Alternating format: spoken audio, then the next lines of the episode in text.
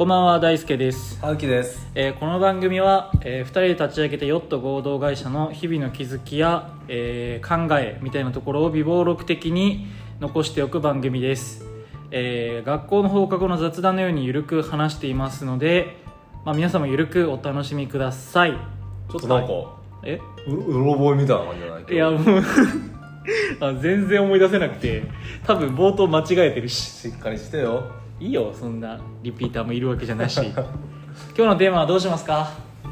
今日はちょっとねお。う大輔にちょっといっぱい語ってもらおうかなと、まあ。結構いつも俺の方が話す量多いじゃん。まあ確かに俺昨日誕生日だしな。そう、まあ、大輔の誕生日もちょっとん何歳になったんっけ？26?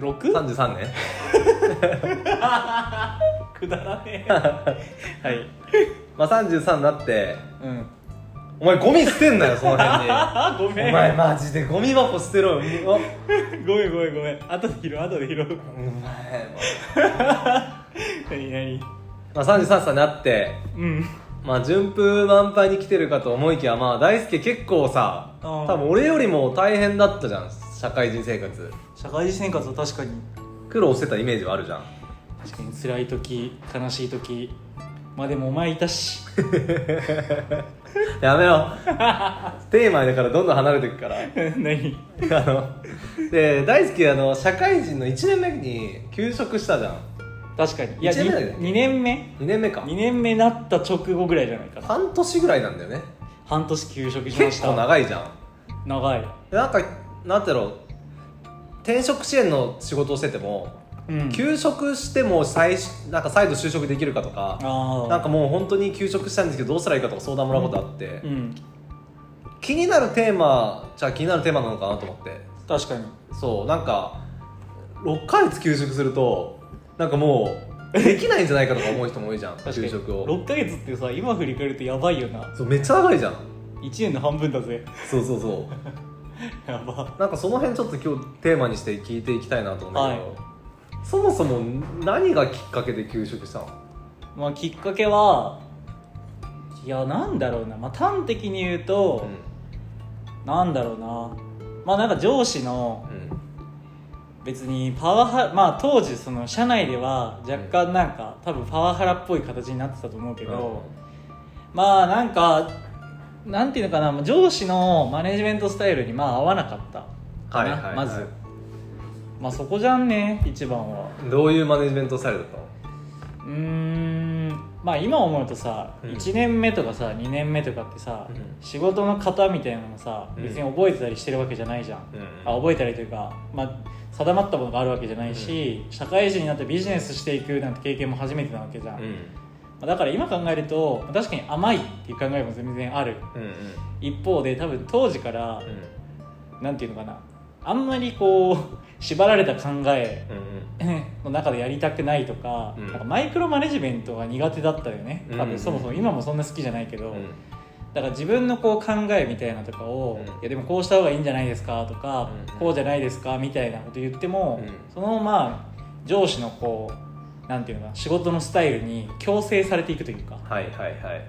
だから基本的になんか俺のこう考えみたいなのは基本却下みたいな。うんうん感じになってってでそうするとそれがずっと続くと、うん。うんなんていうのかなこう発散したい時とかも発散的なアイデアとかもなんか言う機会もどんどんなくなっちゃってでストレスもかかななんかより一層かかっていっちゃってみたいな。どんどんどんどんこう仕事なんていうの頭思考も窮屈になるし、うん。なんかメンタル面も窮屈になるしみたいな。ああ踏み切ったのはもう結構もう無理だなと思ったの？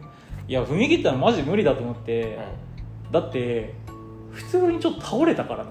ああじゃあもう身体的に危険信号出てたってこと？そうだってうん まあ徹夜とかさ、まあ、業界的に広告業界の人たち徹夜していると思うんだけど、うん。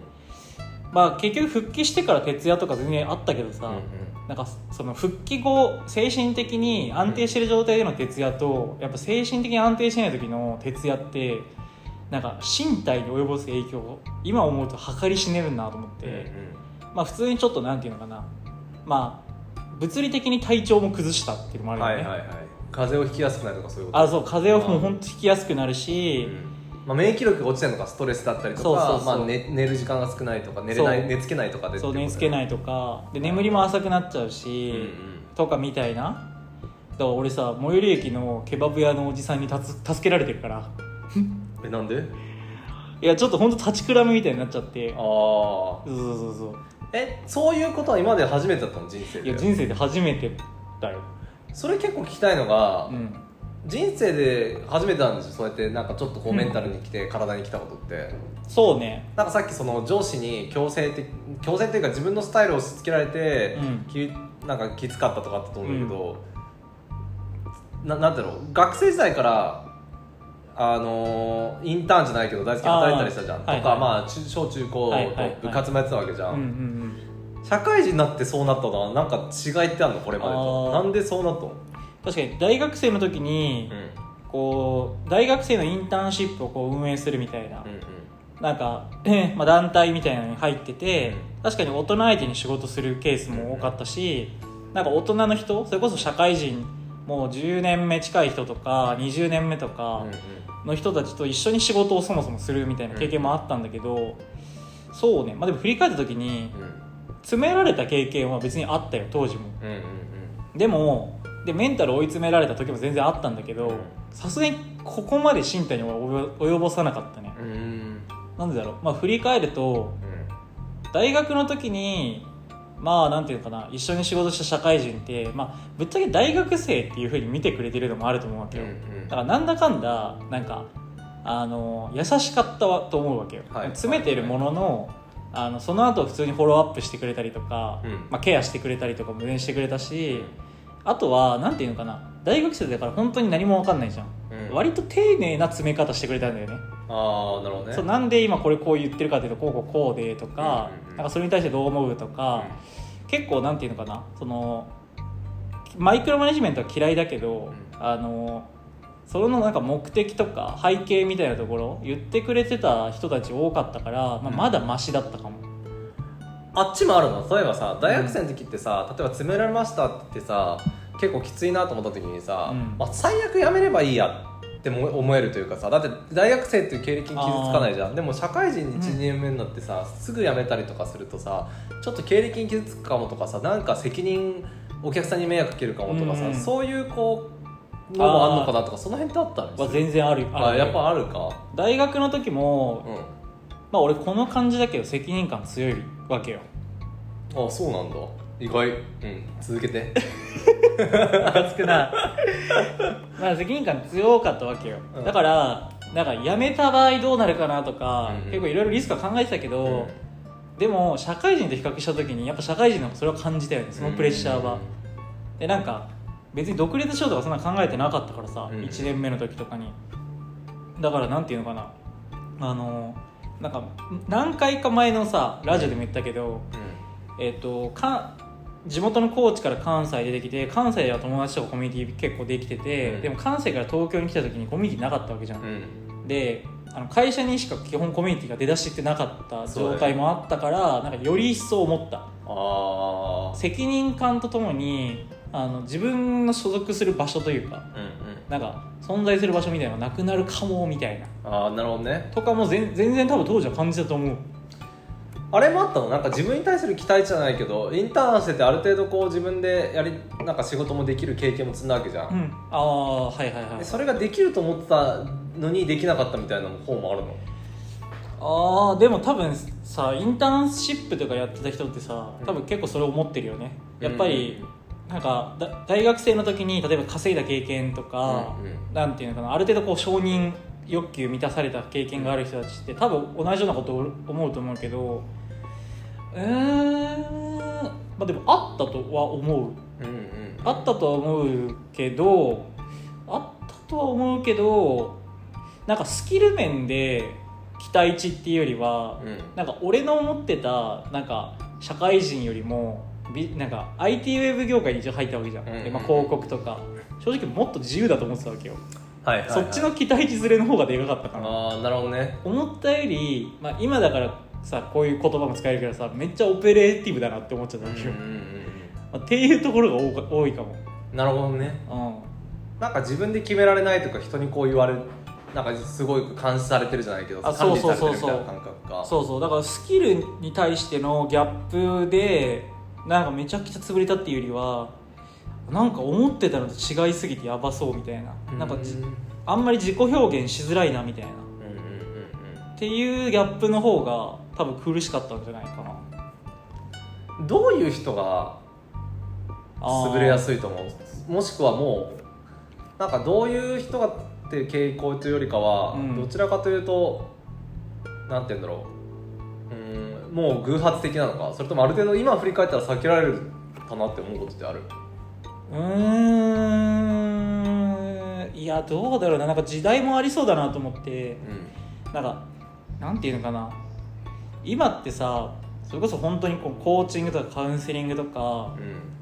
あの、まあ、特にメガベンチャーとかさ新興系の企業とか、うん。こここ10年20年とかでできてる企業とか立ち上がった会社とかだとさ割とさ最近経営のさ方針的にもさこう大事にしようとかさ、うん。本当にメンバー一人一人を大事にしようみたいな思想あるじゃん、でもやっぱりなんか俺らの入った時代ってギリギリなんかマス的な思考だと思うのよね、うん。そのトップダウンの、えー、と組織構造だし、うんマネジメントの構造になってるしみたいな、だから多分当時は俺避けれなかった気がする。うん。うんななんとなくだけどね、まあ、今振り返ると今の状態で当時戻ったらさすがに避けれる気がするけど、あのなんかうるさいし聞かんでも別に俺のキャリアに影響ないわとか多分思っちゃうから、ないけど多分当時はなんか避けれない気がするな。うんなんとなくね、はいはい。まあ、なんとなく今みたいなことかな。えなんかその6ヶ月休んでみてうん。復帰できたのはなんだ？結構長いじゃん。もう最初結構きつくない？なんかやばいよな。ねいだい出社日とかさ絶対きつくない？給食中あ遊んでたよね普通に確か、うんえー？えでも最初の出社日やばくない？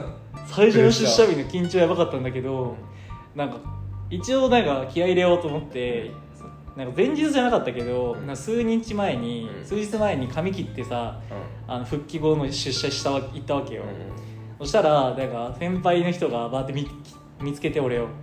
あそのマイクロマネジメントしてしてた先輩じゃなくてもうちょっと仲良かった先輩がバーって見て「あれ？髪型俺に合わせてきた? 」ってなんか出だしで言ってきてくれたからなんですか？なんていうのかな？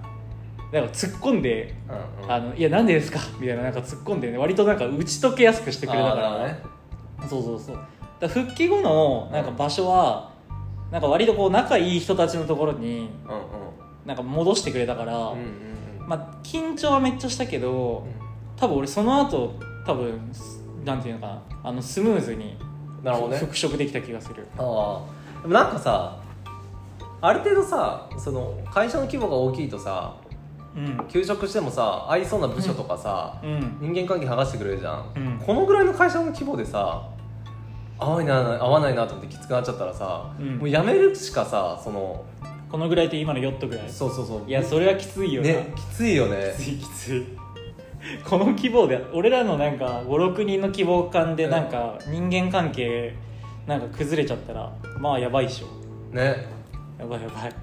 まあそうねある程度規模大きかったしね、うんうんうん。まあ、だから戻るなんていうのかな、まあ、給食っていうなんかあの制度とか復職の制度とかもやっぱちゃんと整ってるから、まあ、そこは救われてるよね完全に、うんうんうんそうそうでもなんかまあいい事例だなというポジティブな事例だになるかもなっていうのはそうさ、入社早々にさ合わないなと思って6ヶ月休職したけどさ、うん、うん、戻った後ちゃんと1社目でもさうん。自分に合う部署でちゃんと活躍してさ今こうやって個人でも仕事も受けたりとかさ、うん。一緒にこうヨットもできてるわけじゃん、うん。だからなんか休職したからとか結構メンタルやれまあ度合いにもよるのかもしれないけどさ彼らのとってなんか、全然こそうあんま個人的にはそんな関係ないけど、でも給食期間中のうん。なんか過ごし方う、はう、ん。なんか自分で言うのもあれだけど割と良かったと思う、うん。あのいや覚えてない俺ブログとかさ、ああなんかやってたね、まあ、別に今は言えるからさあれだけどさ当時流行ってたやっぱりキュレーションメディアとかあったじゃん、うん。あれのライターやってたからさ。だからちょっと、うんやっぱ給食程度だけでもまあ十分だったけどね。シェアハウスだったからうん。家賃もめっちゃ最小限に抑えてたしだからそんな生活費上げることとかもしなかったから別に暮らせたんだけどうん。なんていうのかな。やっぱりこう働いてるっていうこうなんていうの状況を多分作りたかったっていうのとああなるほどね。そう復職しようって最初は思ってなかったから、なんかもっと自分があのできることとかやりたいことみたいなのになんかもうこの休職期間中ちょっともうこそっと武者修行的にやろうって思ってた。なるほどね。そうそうそう。それでも思ったのはまあでもやっぱ1か月半とかはかかったんじゃない？2か月とか。う、ん。でそこからなんていうの、まあ、そのその後なんかちょっと主流になったコンテンツマーケティングみたいな知識を独学で得つつなんていうのかな、まあ、SNS とかでなんか知り合った人とかに教えてもらいつつで実際にキュレーションメディア、まあ、コンテンツマーケティングの主流だったキュレーションメディアでライターやってとかを、まあ、半年間の中で多分、まあ、34か月ぐらいバーで続けて一定のなんていうのあ俺こっちの領域の方がめっちゃ得意だなみたいな。っていうのが分かったからその復職する時にもこういうことだったらできそうだけどあのその辺できそうじゃなかったら多分僕戻れそうにないですみたいな話もしてたから。なるほどね。そうそうそうそうでも今の話で言うとなんかどうやったらそういうなんだろうメントにやられちゃうとか、うん。休職避けられるかみたいな観点で言うとやっぱり自己認識大事そうだね。大事だと思う。分かってないとさ周りもさうん自分ができないようなこととかさやりたくないようなことを求めてくるしさ、うん。でもそれで自分が得意なのやっぱこっちだなと思ってさ、うん。こういう風な部署に行かせてもらいたいとかさこういう役割やらせてほしいとか言うとさ、多分自分らしまだ自分らしく働きやすいのかもね。働きやすい気がする。あーまあそれで確かになこれも何回か前のラジオでさ自己認知自己認識結構俺割と早熟だったみたいな話あったじゃん、で自己認識はなんかある程度内政の習慣も自分の中であるからなんかそんなに悪くなかったはずなんだけど確かに2つあるなと思う。入社前後でさっき話してたギャップ。なんか自分の思ってたこう自分が多分得意な職場の環境とか人との関係性みたいなところは理解してたけど、あの逆にあれかもね。なんか理解しすぎてたからこそ抵抗反応めっちゃ出ちゃったかもね。その入社後の環境があまりにもなんていうかな、まあ、いわゆるちょっとさ本当営業ゴリゴリ営業スタンスのさ、うん。あのフードのところに俺入っちゃったじゃん、だからだからより一層抵抗反応出ちゃったかも。自分と全然違うなみたいな。そう違うなみたいな。うんうん。だからら多分あれだよね。本当はだけどさ本当はだから配属時点でちゃんとそこすり合わせられてたらいいんだよね、あそう自己認知ができてんだったらね。そうそうそうそうそう。そうだよでなんかこれは多分別にそのタイミングで全然あったと思うけど、うん。その発想はやっぱなかったよね当時全うん然、うん。なかったしやっぱ俺も甘いなと思ったんだけど、うん。かなんていうのかな鵜呑みにしちゃってたよね。やっぱ説明会とかさ面談していく中でさいいところめっちゃ言ってくれるじゃん。なんだけどなんか結構鵜呑みにしてたなと思ってあ自分のなんか割とこういう自由気ままなスタイルでもあ合いそうだってなんか思っちゃったんだよね、うんうんうんだけど本当は多分もっとちゃんと駆け引きした方が良かったんだよね。駆け引きとかうん交渉だそう交渉した方が良かったんだよね。うんうん。出だしにだからそういう機会多分作れてる人は多分大丈夫だと思うしまあ人事側人事側っていうのか分かんないけど、まあ、会社側がそういうことやってくれるんだったらよりいいしとか、まあそうそうそう。ある程度偶発的に合わない環境になってさ、うん。潰れちゃうのはさもう回避できないかもしれないけどさそうね。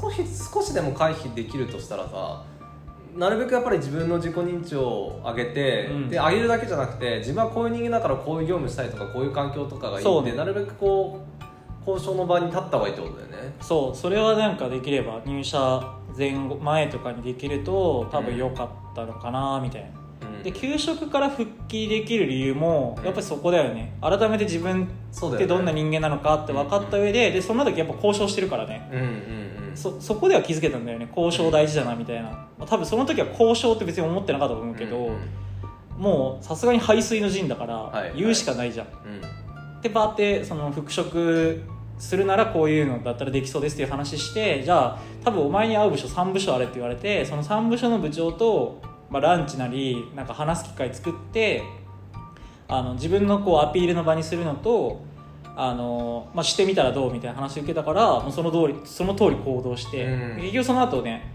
あのメディア関係に行ったりとか、そのコミュニケーションプランニングみたいなね PR とか SNS とかなんか割とやっぱ自分が関心高いし、えー、とその仕事やってるチームの人たちのの雰囲気も多分やっぱ自分に合ってたしうんうん。結局なんだかんだその後はね多分自分で言うのはあれだけど多分ちゃんと仕事してたし成果も上げてたはずだから。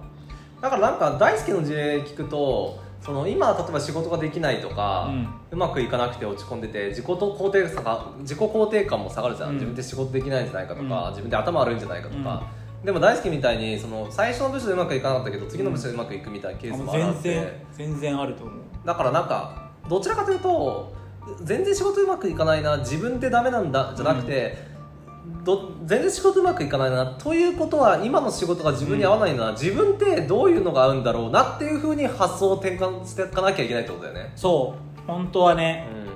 まあ分かるけどねなんかもし給食とかさ悩んでる人たちとかがさいたらさ分かるけどねそれどころじゃないわけよね。メンそうだよね。メンタル状況的に、いやだからなんかはそのやっぱだからコミュニティやっぱ複数所属しといた方がいいんだよね、うん。ともやっぱ思うなんかそのコミュニティ内だけの価値基準だけで判断ししちゃうじゃん、うん。やっぱりそのメンタル持ち込んでる状況だと、うん。あの発散する場所もないし、うん。客観的な,、まあ、なんか意見とかフィードバックもらえる機会もないし、うみたいな。なるほどね。そうそうそうそう。いやそれはそうだと思う。だからシェアハウスはだから良かったそういう意味では、うんうんうんそういろんな人は自分の友達とか後輩も呼んでねちょっとそうそう 遊べるし他のやつも連れてきてくれるしみたそういうなんか他のコミュニティがないとそこだけがなんか全てじゃないって気づけないし逆になんかいろんな人と知り合うと大輔こういうとこいいんじゃないってなんか自分自己認知あそうそうも高められる機会も多いしね。そう。自己認知高まるし多分そのなんていうのかな欠損してたというか、あの多分承認それこそ欠損してた承認欲求とかも多分そこで得た方がいいんだよね本当は。だ承認欲求も一定さ自分で得た方がいいと思うんだよね、うんうんうん。承認欲求ってなんかネガティブに聞こえるかもしれないけどポジティブな表現だと自己肯定感いかに作るかじゃん。自分自身で、自分のご機嫌いかに取るかみたいな、だそれ上手い人とかは多分悩まないなとかうん。ちょっと思うけど、そうそうそうそう。なるほどね。まあちょっと。まあでもなんかいろいろ個人的には面白い話がいくつかあったな。俺の給食の話が面白い面白いって言ったらあれかもしれないけど。いやなんかやっぱり肯定感ってすごい大事なんだなと思って。でなんかそれが多分こう下がっちゃうんでね自分。でなんか認知自己認知が高まってそこの生かす道が見つかった時に復帰できたじゃん。だからなんかでなんか仕事できるできないとかってそのうん。会社とかポジションとか職種とかにもよるじゃん、いや夜そんな簡単にできるできないって分けられないじゃん。開けられないと思う。